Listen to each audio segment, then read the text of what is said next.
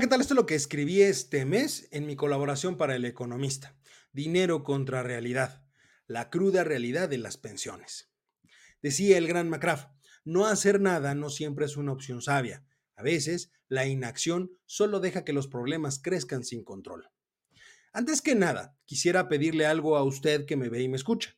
Esta semana he publicado otras dos colaboraciones que sería importante que leyera, viera o escuchara en mis redes sociales, ya que abordan el mismo tema que hoy traigo a este espacio, la posible reforma a las pensiones. En la titulada Pensiones electorales, abordo el tema desde el punto de vista electoral y en la titulada Pensiones al estilo AMLO, analizo las complicaciones que supone la reforma. En este espacio quiero hablar de lo que implica no hacer la reforma y, por consecuencia, dejar las cosas tal y como están en este momento. Para empezar, es claro que el gran problema está concentrado en lo económico, es decir, en la procedencia de los recursos. Hoy tenemos dos tipos de pensiones, las contributivas y las no contributivas. Las primeras se conforman por las aportaciones de empleados, empleadores y gobierno. Para creer o para acceder, digamos, a ese esquema, se requiere cubrir el requisito mínimo de edad y de semanas cotizadas. Sin embargo, mucho depende de lo que se tenga ahorrado en el sistema de las famosas AFORES.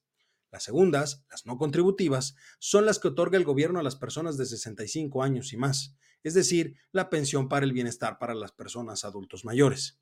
En conjunto, el gasto de estas pensiones para 2024, para este año, representa ya el 22% del presupuesto del gobierno. Además, el gasto se ha incrementado a lo largo del tiempo.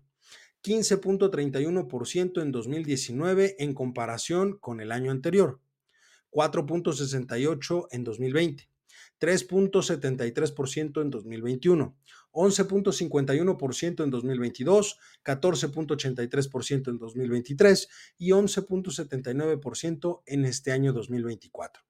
Esto significa que a lo largo de este sexenio, en un promedio, se ha crecido el gasto en pensiones en 10.3%. Este caso, en este caso, en el año 2024, ese gasto representa prácticamente el 5% del PIB.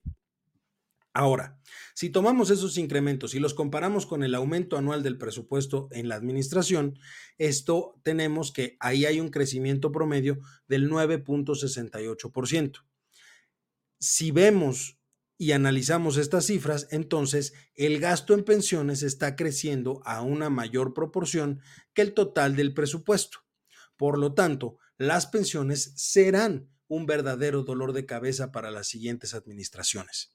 Si se mantiene la tendencia de crecimiento promedio, podríamos aventurar que para el cierre de la próxima administración se estarían gastando aproximadamente 3.58 billones de pesos en pensiones, prácticamente el doble de lo que se requiere en la actualidad. Es decir, si no hacemos nada, si dejamos que todo fluya igual y hay un crecimiento promedio parecido, estaríamos duplicando el gasto en tan solo seis años. Por supuesto, esto es válido siempre y cuando no existan situaciones que puedan vulnerar otros indicadores económicos como el crecimiento de la economía. De existir, entonces nos enfrentaríamos a un escenario totalmente distinto. Entonces, ¿es malo nuestro actual esquema?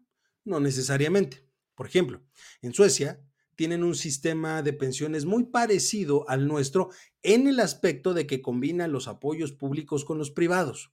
Sin embargo, hay una salvedad muy importante. Cada trabajador es responsable de depositar en su cuenta individual sus cotizaciones durante toda su vida laboral y el monto a recibir se calcula en combinación con el total de cotizaciones generadas a la fecha de la jubilación. El Estado garantiza la pensión mínima a los mayores de 65 años siempre y cuando no hayan alcanzado el mínimo de cotizaciones. En resumen, es una u otra, pero no ambas, como sí sucede en nuestro país. Aquí hay quienes reciben pensiones del IMSS y del ISTE, y además la del gobierno federal para adultos mayores. Esto, a largo plazo, provocará un problema en las finanzas públicas, ya que la población tiende a envejecer y a vivir más tiempo. ¿Bastaría con ajustar algunos detalles para hacer viable lo que tenemos hoy? Desafortunadamente tengo que decirle que no. Dejar las cosas como están tampoco es una solución viable. Se requiere un verdadero y profundo análisis del tema que involucre a expertos, empleadores, empleados, académicos. No debería ser solamente una decisión unilateral por parte del gobierno en turno. Pero lo más importante para lograr cualquier cambio en este tema es que cada uno de nosotros, cada persona, tome conciencia de su situación actual y futura Después de todo, las necesidades son infinitas, pero los recursos no. Y eso es algo que no siempre se tiene presente. En conclusión, ni la propuesta del gobierno ni dejar las cosas como están son opciones factibles a largo plazo.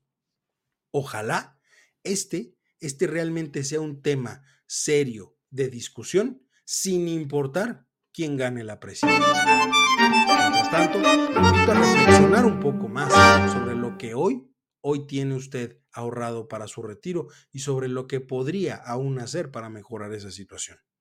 Yo soy Eduardo López y este fue Dinero contra Realidad, mi colaboración mensual en El Economista.